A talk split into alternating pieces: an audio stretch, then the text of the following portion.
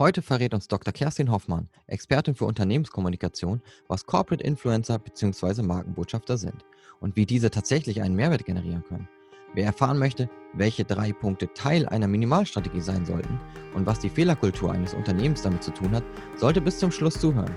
Mein Name ist Ben Hamanus und ich führe euch durch die zweite Folge von HubSpots The Digital Help Desk.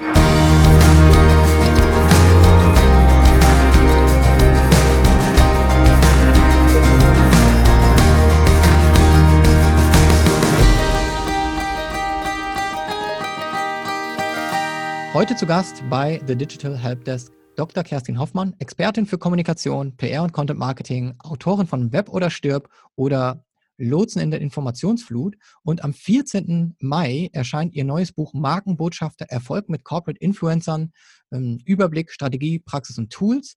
Und um Markenbotschafter geht es auch heute. Ähm, und das Thema ist ja auch wahrscheinlich jetzt wichtiger denn je. Herzlich willkommen, Kerstin. Ja, schön, dass ich da sein darf. Hallo, Ben. Wir steigen gleich mal ein. Die derzeitige Krise, die geht ja an niemanden an, vorbei. Das heißt, beruflich, persönlich ist jeder betroffen. Und was hat sich denn in deinem persönlichen Leben in den letzten Wochen verändert? In meinem persönlichen Leben hat sich gar nicht so viel geändert. Ich bin sehr dankbar dafür, dass wir zusammen, mein Mann und ich, in unserem Haus nicht nur wohnen, sondern eben auch arbeiten. Und das kommt uns natürlich jetzt sehr zugute. Aber in, anderen, in anderer Hinsicht hat sich natürlich sehr viel verändert. Beispielsweise sehe ich meine Kinder, die ja beide erwachsen sind, nicht mehr hier wohnen. Die sehe ich nicht. Die vermisse ich auch sehr. Aber wir zoomen, skypen, whatsappen. Und, und das ist natürlich sehr schön, dass wir diese Möglichkeiten haben. Ja, und als das so richtig losging mit der Krise, da war ich erstmal wie erstarrt. Da habe ich gedacht, man kann doch jetzt nicht in so einer Situation Business as usual machen und irgendwie über Content Marketing und über Markenbotschafter publizieren. Da muss man erstmal abwarten, was wird. Und dann habe ich mir überlegt, aber das ist eigentlich jetzt eine gute Gelegenheit, dass sich jeder überlegen kann, wie kann ich was an die Community zurückgeben. Und ich habe dann für alle diejenigen, die jetzt ob angestellt oder, oder selbstständig sowas wie Selbsthilfegruppen aufgemacht auf Facebook und auf LinkedIn. Und ich habe jetzt die dritte Woche eine tägliche Morgenrunde gemacht. Also immer eine halbe Stunde Austausch, Wissensaustausch, aber auch gegenseitige Unterstützung.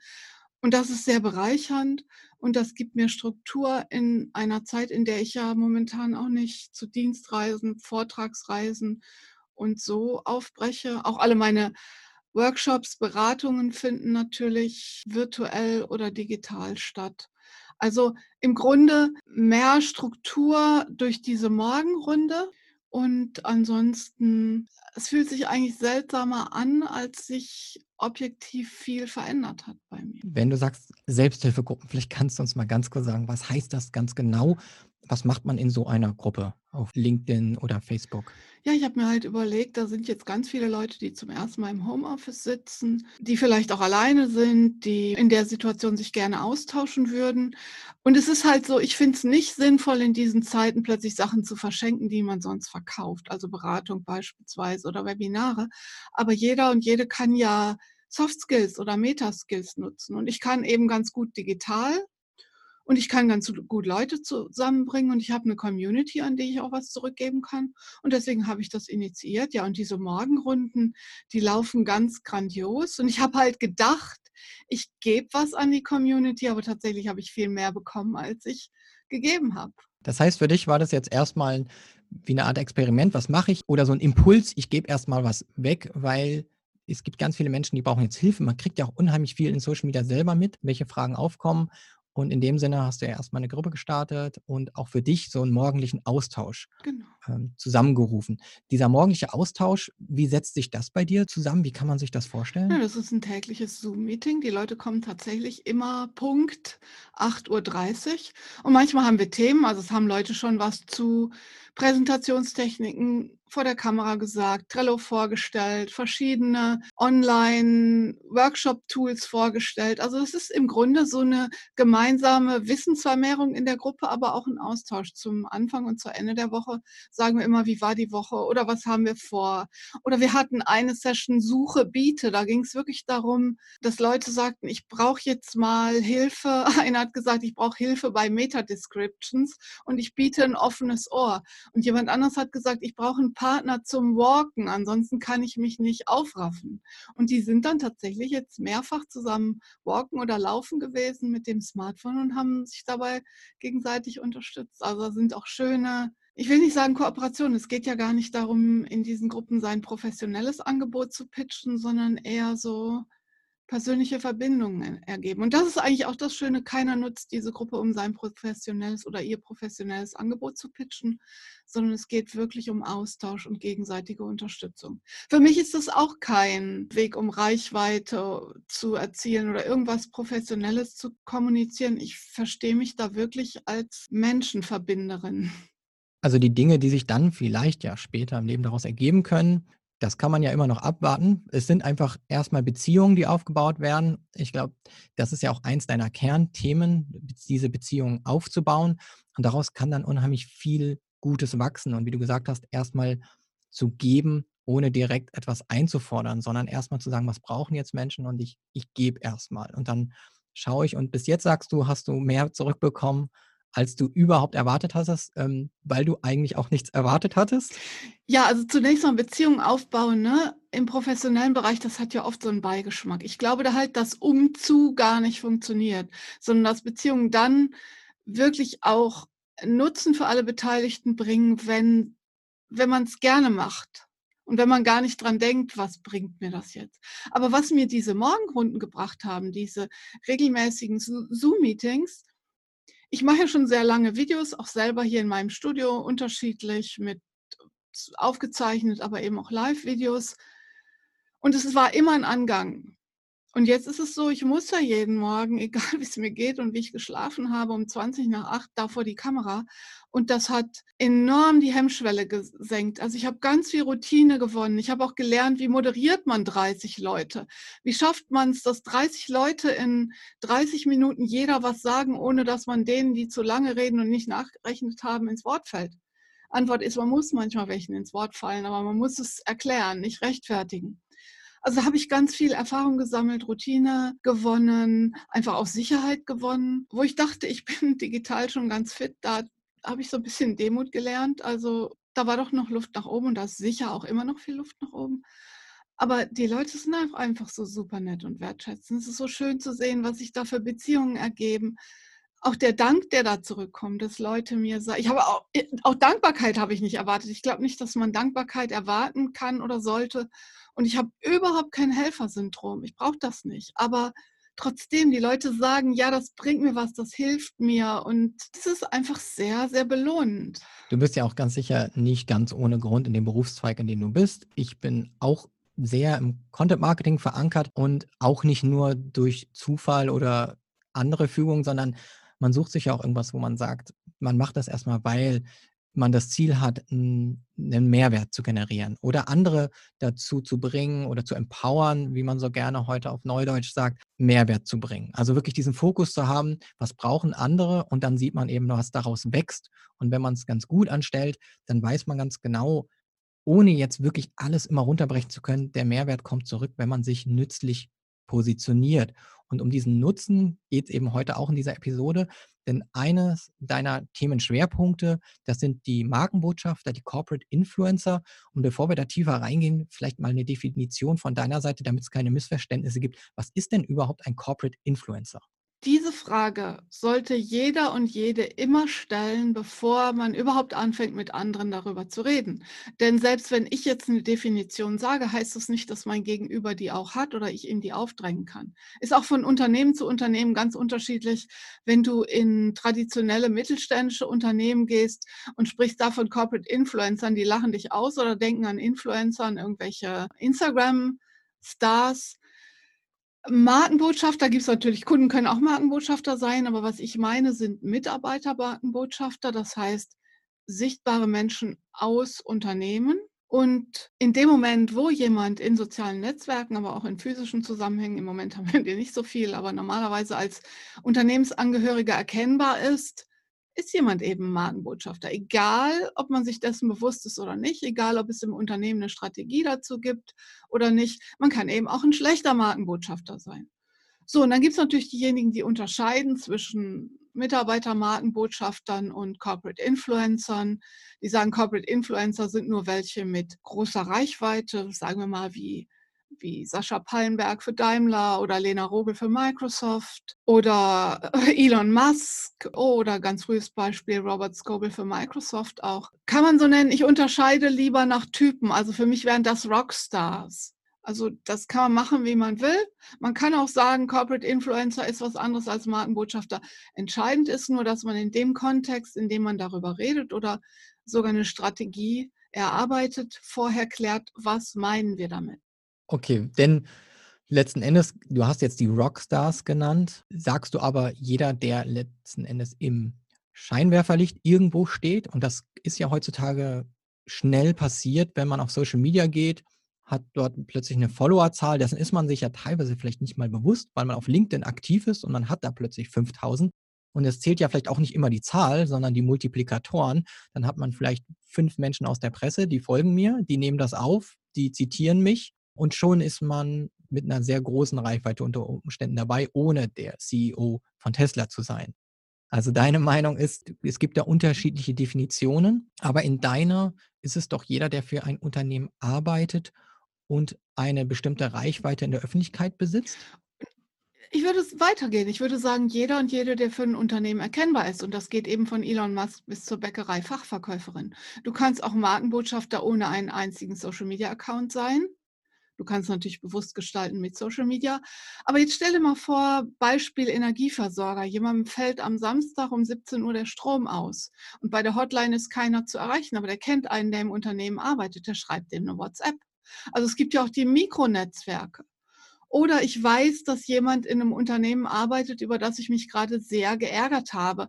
Und wenn ich dem das nächste Mal begegne, äh, spreche ich den darauf an. Das kennen wir ja alle, dass ein Unternehmen irgendwie im Fokus steht, das Unternehmen selber in Medien stattfindet und man jemanden kennt, der da arbeitet und den oder diejenige darauf anspricht. Und dazu muss man nicht selber ein, ein LinkedIn-Account oder eine Reichweite haben oder selber publizieren. Es gilt letztlich immer dann, wenn du für deinen Arbeitgeber oder für dein Unternehmen irgendwo erkennbar bist, bist du Markenbotschafter. Unternehmen können nicht keine Markenbotschafter haben, ob sie sich Gedanken dazu machen oder nicht. Und wenn sie sich eben dem nicht verschließen können, dann ist natürlich die Frage, wie kann man das unter Umständen vielleicht auch positiv beeinflussen? Wie kann man es steuern? Steuern klingt jetzt vielleicht, möchte das nicht in einem negativen Kontext haben, aber ich bin auch in einem Unternehmen, wir sind jetzt bald 4000 Menschen von Startup zu Scale-up zu Konzern und irgendwann, wie du sagst, hat man eben 4000 dieser Menschen und schnell kann außer Kontrolle geraten, wer ist wo als Speaker eingeladen, wer tritt in einem Webinar auf, wer gibt hier seine Meinung in einem Blogpost ab. Und dann hat man, wie du sagst, entweder in sehr positiven Fall sehr viele gute Markenbotschafter, aber man muss auch schauen, und du arbeitest ja auch mit vielen größeren Unternehmen, man ist vielleicht auch eine Public Company. Das heißt, man muss natürlich auch vorsichtig sein, wer sagt wo was. Wie geht man als Unternehmen mit, mit diesen Influencern, die man nun mal hat, um oder mit jedem Mitarbeiter als Markenbotschafter?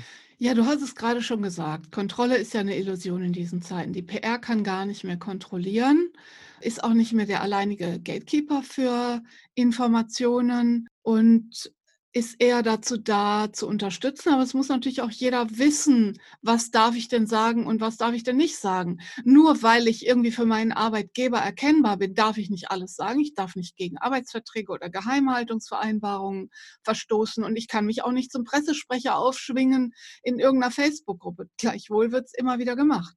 Und deswegen gilt, so viel unterstützen wie möglich und nur so viel Kontrolle wie nötig. Also Menschen brauchen wirklich ein Bewusstsein dafür, was sie dürfen und was nicht, auch um sie selber zu schützen. Es gibt Beispiele, wo Menschen ganz begeisterte Markenbotschafter sind und Dinge in ihrem Facebook posten, aber das fällt dann, weil sie es nicht ordnungsgemäß kennzeichnen, unter Schleichwerbung. Und da hat das Unternehmen auch sowas wie eine Fürsorgepflicht. Und das zeigt eben auch schon, dass Unternehmen ihren Mitarbeitenden Rechtssicherheit liefern müssen. Also Social Media Guidelines mindestens, Rechtssicherheit, klare Unterstützung und zwar, und das gilt genauso wie in der externen Kommunikation entsprechend den Bedürfnissen und dem Medienverhalten der Mitarbeitenden. Du kannst nicht einfach ein PDF mit Social Media Guidelines ins Intranet stellen und du hast vielleicht Mitarbeitende, die gar keinen Computerzugriff haben. Oder Menschen, die, und das ist überhaupt nicht wertend gemeint, denen die schriftliche Form nicht so liegt. Du musst wirklich gucken, wie erreicht die Leute und wie erkennen sie ihren Nutzen. Ja. Menschen tun ja Dinge nur aus zwei Gründen. Schmerz vermeiden, Belohnung erhoffen. Und das gilt eben auch für die Auseinandersetzung mit Social Media Guidelines oder damit irgendwelche Dokumente zu lesen. Wenn der vermutete Schmerz größer ist, nämlich ich verbrauche Zeit und es nervt, als die Belohnung, dann mache ich das nicht.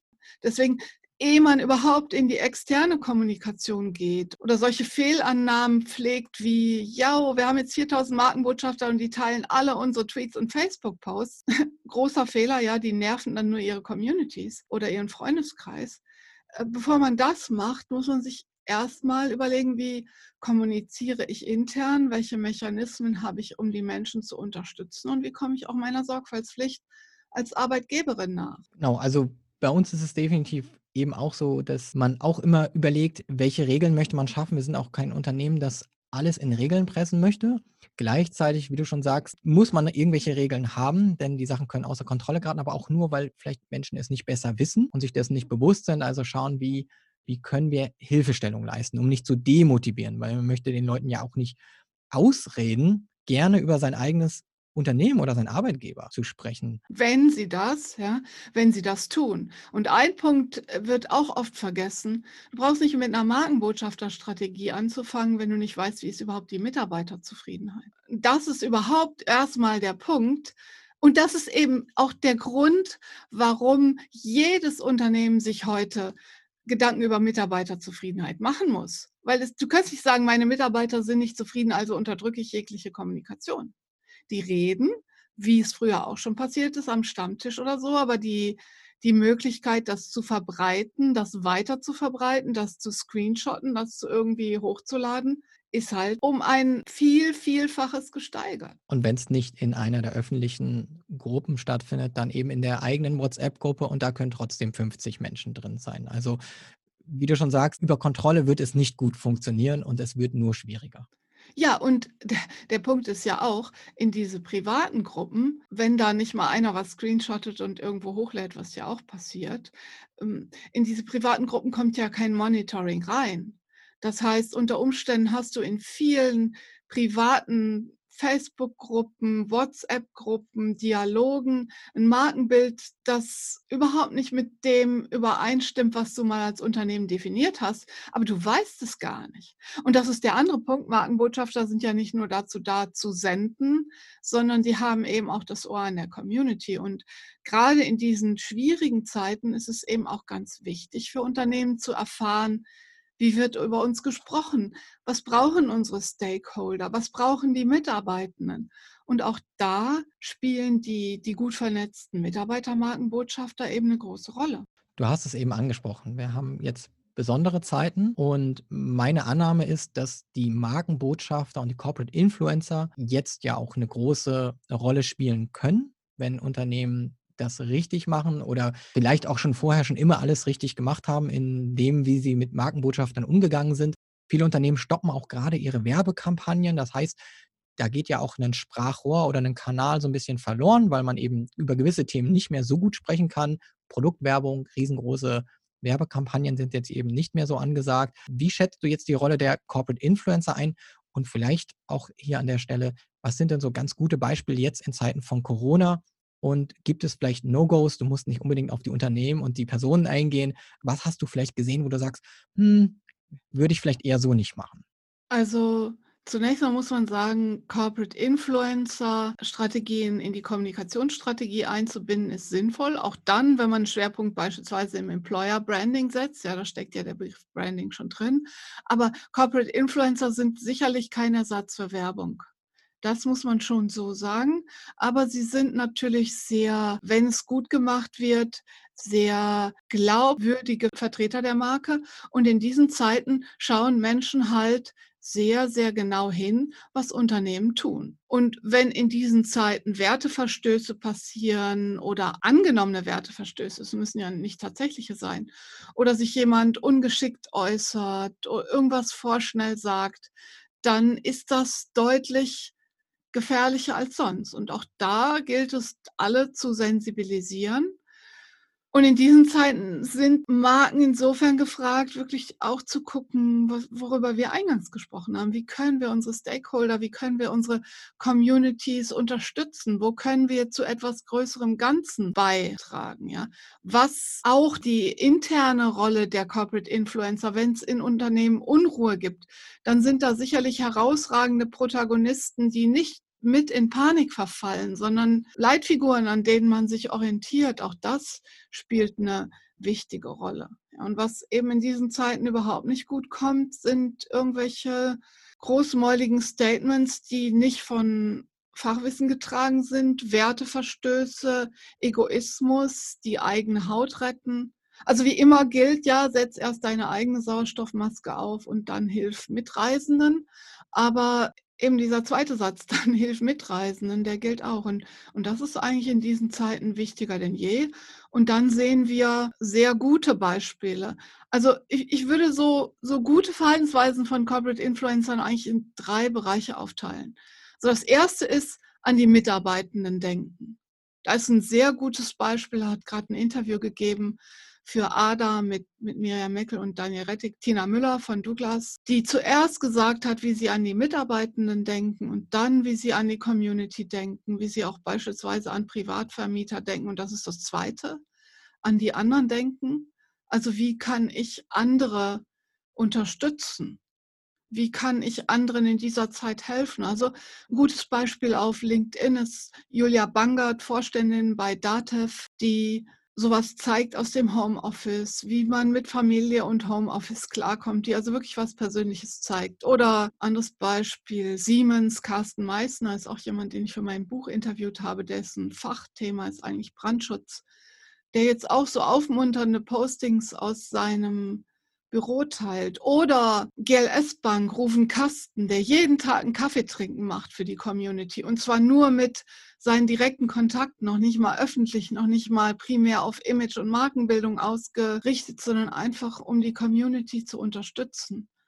Oder wir haben sie eben schon mal genannt und das wäre der dritte Punkt. Der zweite ist also an die anderen denken und der dritte Punkt ist an die Schwächeren denken. Und da, wir haben sie gerade schon genannt, Magdalena Rogel von Microsoft die seit jeher ihre Reichweite dazu einsetzt, sich auch für Schwächere, für andere stark zu machen. Die hat zu ihrem Geburtstag eine Aktion gemacht, das für eine Organisation, die Kinder in Not äh, unterstützt gegen häusliche Gewalt. Und äh, das machen im Moment auch viele Corporate Influencer. Und zwar auch nicht als Umzu, ja, jetzt nicht, ich mache irgendwie eine fluppige Aktion, um, mein, um dem Image meines Arbeitgebers zuzutragen, sondern wirklich aus dem Bedürfnis, andere zu unterstützen, getragen von Werten.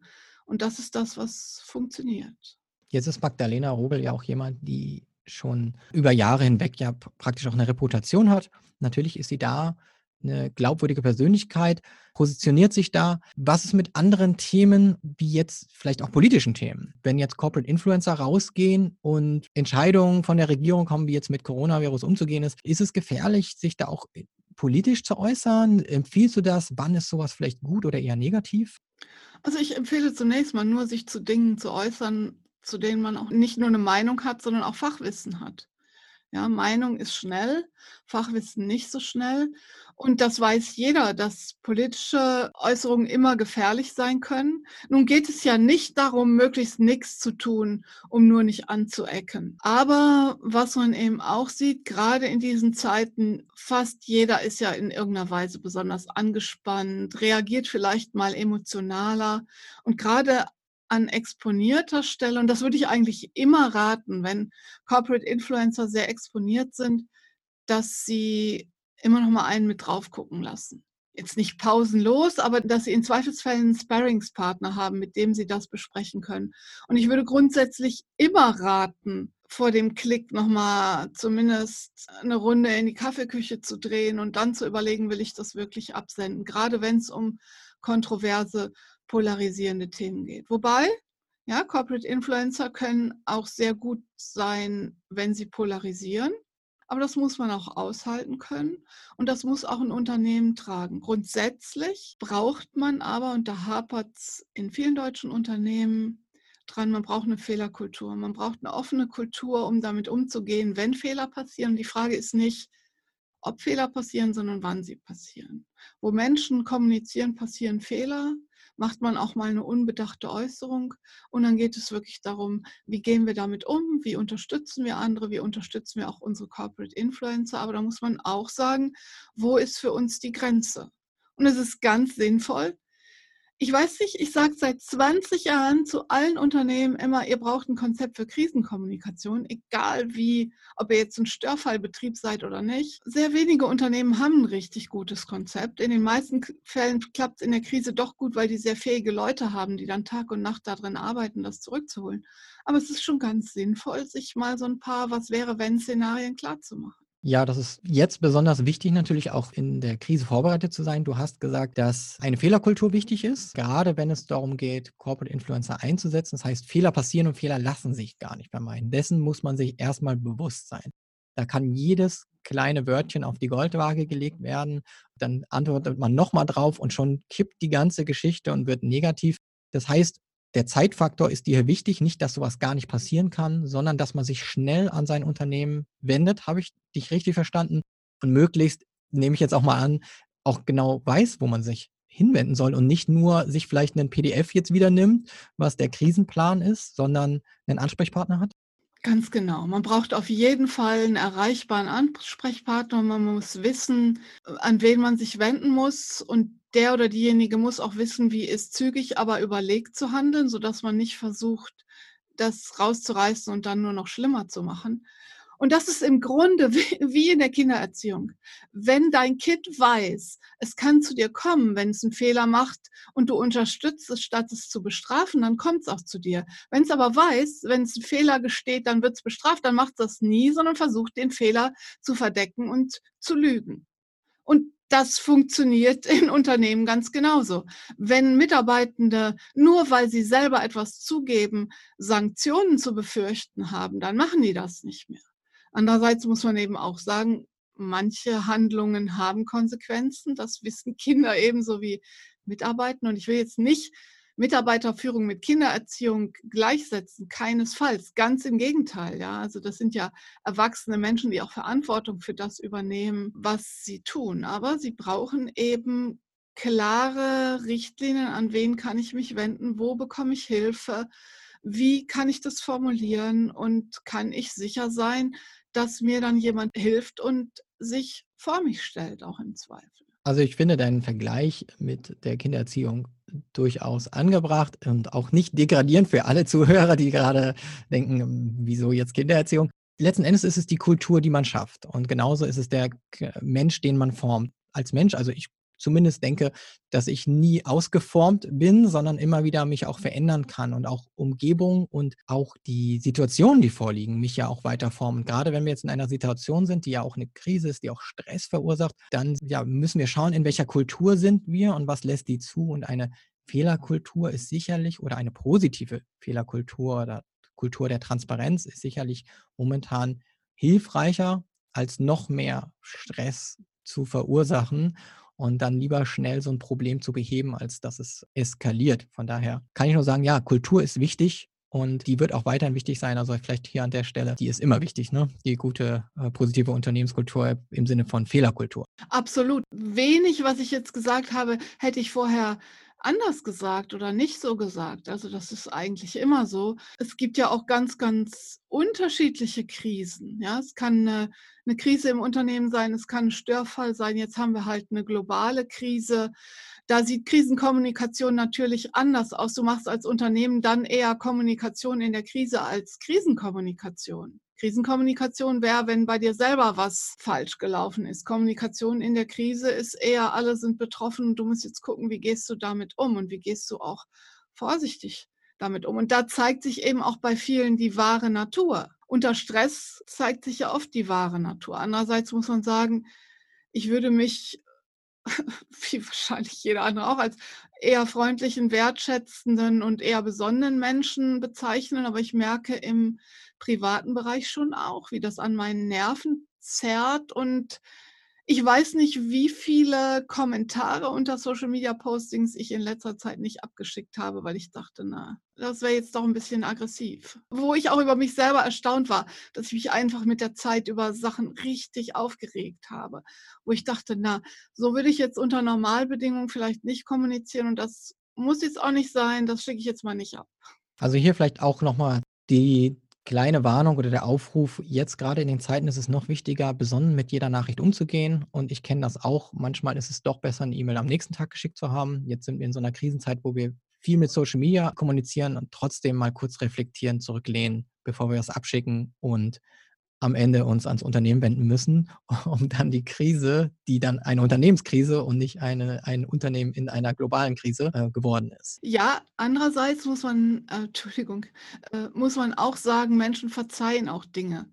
Also man muss sich jetzt nicht maximal kontrollieren. Es geht schon um Authentizität. Und ja, Authentizität heißt nicht super. Ja, du kannst auch authentisch schlecht sein aber du kannst schon auch was sagen und du kannst, man kann sich ja auch, das wird immer wieder vergessen, man kann sich auch entschuldigen. Ja. Menschen verzeihen Dinge auch. Auch und gerade in diesen Zeiten weiß jeder, dass die Wogen auch mal schneller hochkochen. Es ist nur so ein paar grundlegende Dinge verzeihen Menschen halt nicht. Ja. Wirklich Schlamperei oder richtige Werteverstöße oder das Zeichen, dass jemand wirklich nur die eigene Haut retten will. Das verzeihen Menschen nicht. Ansonsten sind ja Menschen durchaus bereit zu vergeben und je besser jemand vernetzt ist und je besser die Beziehung, desto mehr hält die auch aus. Und das gilt eben auch für Communities, für Netzwerke und für virtuelle Beziehungen und auch für Unternehmensbeziehungen. Je besser die Protagonisten des Unternehmens vernetzt sind, je mehr Vertrauen sie aus der Community haben, desto mehr mehr wird auch mal ein Lapsus ausgehalten. Wenn jetzt unsere Zuhörer das sehr spannend heute gefunden haben und sagen, ja, muss man vielleicht äh, in Richtung Corporate Influencer sich ein bisschen mehr damit auch intern auseinandersetzen. Was rätst du denn jetzt allen Unternehmen, wie sie das Ganze angehen können? Was sind die ersten zwei bis drei Schritte, die ich jetzt mal überspitzt gesagt morgen angehen könnte? Also das Erste wäre wirklich, sich mal ehrlich Gedanken zu machen über das Thema Unternehmenskultur, Mitarbeiterzufriedenheit und diesen ganzen Themenkomplex. Das Zweite ist, sich zu überlegen, gibt es denn für alle Mitarbeitenden Social Media Guidelines, also Leitlinien, die nicht nur hilfreich sind, sondern eben auch bekannt sind, die im Unternehmen bekannt sind, sich also zu überlegen, gibt es diese Guidelines? Wenn nicht, wie kriegen wir sie auf die Beine gestellt? Vor allen Dingen, wie kriegen wir sie intern kommuniziert? Ja, Social Media Guidelines sind nicht so gut wie ihre Formulierung, sondern die sind so gut wie das interne Kommunikationskonzept. Das wäre das Zweite. Und das Dritte wäre wirklich, sich Gedanken zu machen. Und das muss man immer in der Kommunikation und erst recht in dem Thema Corporate Influencer sich Gedanken zu machen über das Thema Rechtssicherheit. Sind wir da gut aufgestellt? Haben wir da Menschen, die wir fragen können, entweder intern oder extern? Haben wir Rechtssicherheit? Haben wir entsprechendes Impressum, Datenschutzerklärung? Weiß jeder, wie man mit dem Thema Schleichwerbung umgeht? Also es werden diese drei Dinge Unternehmenskultur ähm, und Fehlerkultur und Mitarbeiterzufriedenheit, Guidelines, ich nenne das Minimalstrategie, also eine Minimalstrategie, die anerkennt, wir haben Markenbotschafter und hier sind die Leitlinien. Und das dritte wäre Rechtssicherheit schaffen. Ich danke dir vielmals für deine heutige Zeit und die vielen Tipps, die wir innerhalb der kurzen Zeit hier reinpacken konnten und auch für die Einblicke in dein persönliches Leben in Zeiten von der Corona-Krise. Für die Zuhörer würde ich jetzt noch empfehlen, auf jeden Fall mal einen Blick auf das Buch Markenbotschafter Erfolg mit Corporate Influencern zu werfen. Das kommt am 14. Mai und hat, wie ich denke, auch ein sehr, sehr gutes Timing jetzt. Und dann gibt es natürlich noch andere Quellen, zum Beispiel die Markenbotschafterschmiede.de. Ich lege alles in die Show Notes, damit ihr auch die URLs und Domains da habt. Aber auch spannend ist kerstin-hoffmann.de slash pr-doktor. Dort findet ihr nämlich den Blog von Kerstin und dort gibt es auch einen interessanten Artikel zurzeit über Corporate Influencer und auch mit einigen Beispielen, die heute schon genannt wurden, aber auch noch einige weitere. Also auch da bleibt ihr immer am Zahn der Zeit, was PR und Influencer-Themen angeht. Und ansonsten ist Kerstin natürlich auch auf LinkedIn und auch da gibt es immer wieder spannende Inhalte von ihr. Kerstin, ich danke dir vielmals. Komm noch gut durch die Zeit. Ja, du auch. Vielen Dank für deine super spannenden Fragen. Es war ein tolles Gespräch und bis bald. Tschüss. Tschüss.